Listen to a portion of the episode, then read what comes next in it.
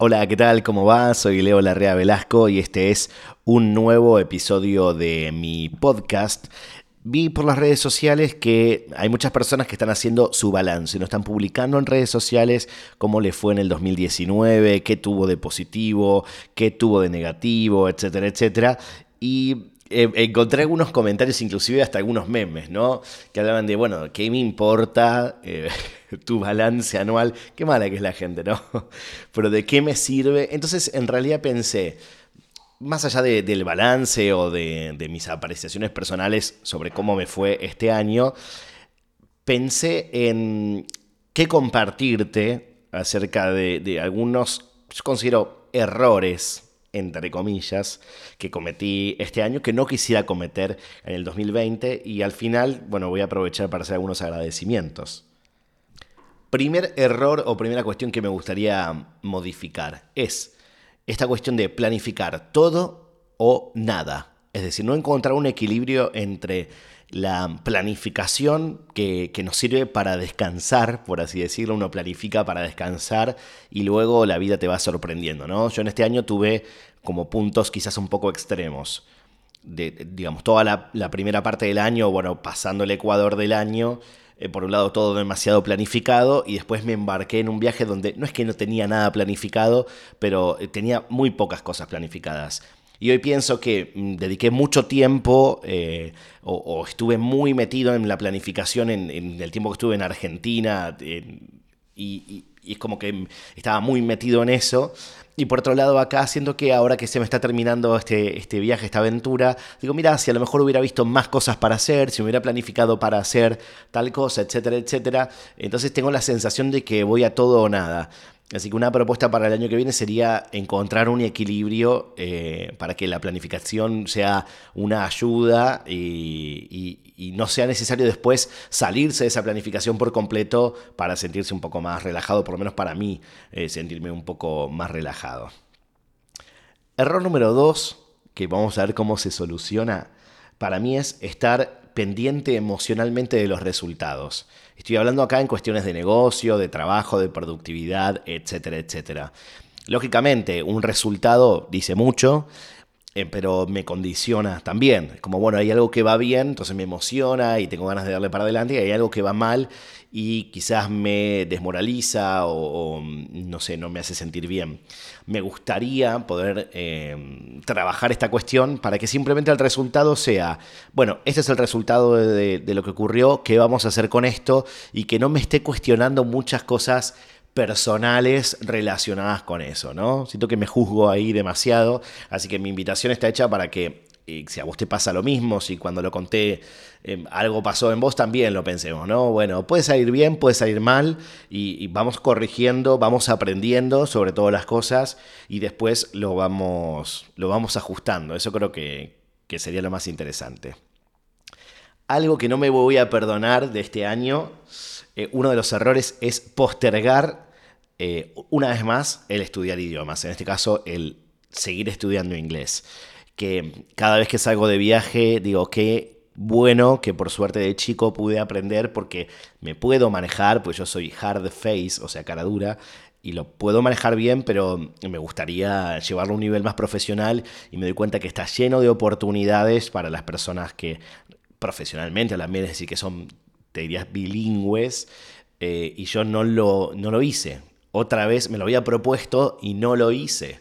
Así que si mm, no estás estudiando idiomas, yo siempre recomiendo, obviamente, estudiar inglés por sobre todas las cosas, porque es el que más conecta, excepto que luego quieras ir a algún sitio que, allí se hable un idioma específico y lo necesites. Pero bueno, vamos con los idiomas que además no solamente es para laburar, ¿eh? que además te conectan con el mundo, con la gente, con las experiencias y demás, así que está hecha la invitación y a ponerse las pilas. Por otro lado, otro error que cometí en el 2019 que no me gustaría cometer el próximo año es, y voy a hablar en este caso solo de, la cuestión más vinculada laboral o profesional, ¿no? Va a dejar de lado lo personal en sí, que es dedicarle poco tiempo a relaciones que merecen la pena. Es decir, vínculos de personas con las que he trabajado, hemos hecho cosas juntos, eh, o hemos dicho, vamos a hacer algo, vamos a organizar algo, ¿por qué no nos juntamos para ver qué sale? Y mm, no le di seguimiento a muchas de estas cosas. Quizás porque, bueno, había que poner el foco en otras. Y hoy digo, mira, la verdad es que eh, conozco mucha gente muy buena onda que me ha dicho de hacer algo o con quien creo que, eh, que, se harían cosas interesantes o aprendería mucho.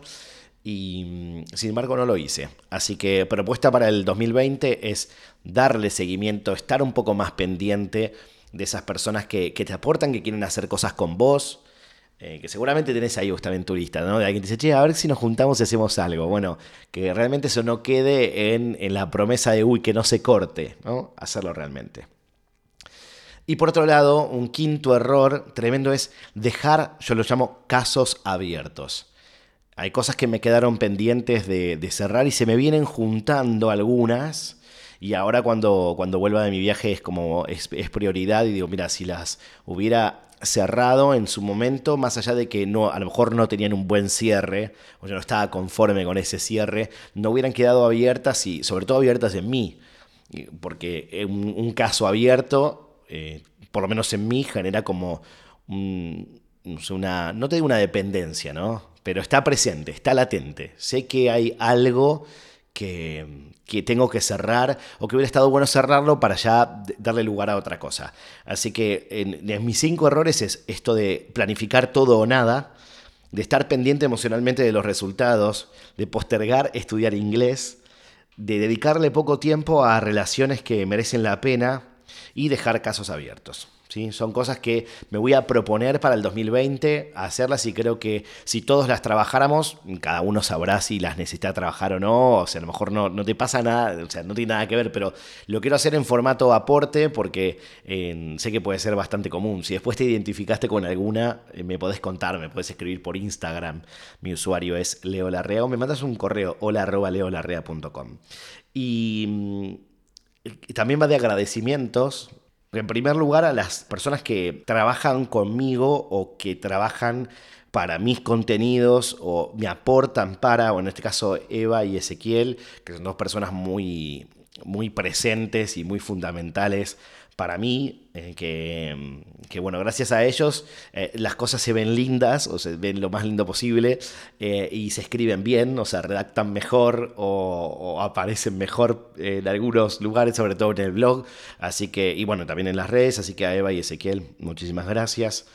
También a los a los clientes, por así decirlo, a las personas con las que yo trabajo que están en Argentina y que me acompañaron y apostaron porque este vínculo laboral podía seguir perfectamente sin estar en vivo y en directo. ¿no? Así que muchísimas gracias a todos y también estoy incluido a las personas, a los asistentes a la formación del Proyecto 2020 que lo estamos haciendo, que también confiaron de esa forma y la verdad es que está buenísimo. Muchísimas gracias a The Power MBA y a todo su equipo, a todo el equipo de Latinoamérica que estamos trabajando juntos acá. Mientras yo estaba en Argentina ya lo estaba haciendo, pero estando en España más todavía y a toda la gente del equipo de España que conocí acá por, todo el aprendizaje, la buena onda y sobre todo porque surgió para mí una gran posibilidad a nivel profesional y de desarrollarme en otro lado, en este caso en Europa y con un proyecto que nace en España, que se está expandiendo ya a full por Latinoamérica, pero que va a seguir por distintos lugares.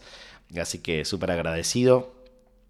También a las personas que aportaron y apostaron para hacer mis cursos acá en Europa, en especial a Teresa y a Eva de Yo sí lo sé, a, Isabel y a Laia de Meet Coworking Barcelona, eh, de Meet Barcelona, que les mando un, beso grande, que muy buena onda las chicas, que en marzo ahí vamos a, estar haciendo algo también. Bueno, asumo que con yo sí lo sé también. Y después, obviamente, a todas las personas que le ponen play a mi podcast, que leen los artículos que vamos colgando en el blog, que están pendientes de las publicaciones, que dejan sus aportes y demás, porque en definitiva esto es una linda, gran comunidad, es, digamos, no sé, está buenísimo. Yo después de, hacer radio mucho tiempo, durante muchos años, que ahí estaban los oyentes, ahora el público es, está en distintos lugares, ¿no? Estamos conectados de distintas maneras y hay como hay una relación de igual a igual, de, consumir contenidos, de, disfrutar de momentos divertidos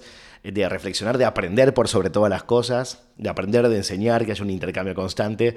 Así que feliz por eso, así que muchísimas gracias a todos por haber hecho que mi 2019 haya sido ideal, increíble y muy desafiante. La verdad que fue un año, o sea, mi final de 2018 fue bastante intenso, movido y este año de trabajo independiente trajo muy buenos resultados para mí en lo personal y en lo profesional. Así que aprovecho para desearles feliz año, que el 2020 venga con todo y no hay nada más lindo que se cumplan nuestros deseos. Pero el mejor contexto para el que se cumplan todo aquello que queremos es que el resto también lo pueda lograr. Es decir, no hay nada mejor que estar bien cuando los demás también lo están, así que ese es mi deseo para el 2020. Vamos a hacerlo realidad, así que te invito a que lo hagamos realidad. Beso, abrazo muy grande y nos escuchamos en el próximo episodio. Como siempre, nos escuchamos cuando me escuchen. Beso y abrazo. Chau.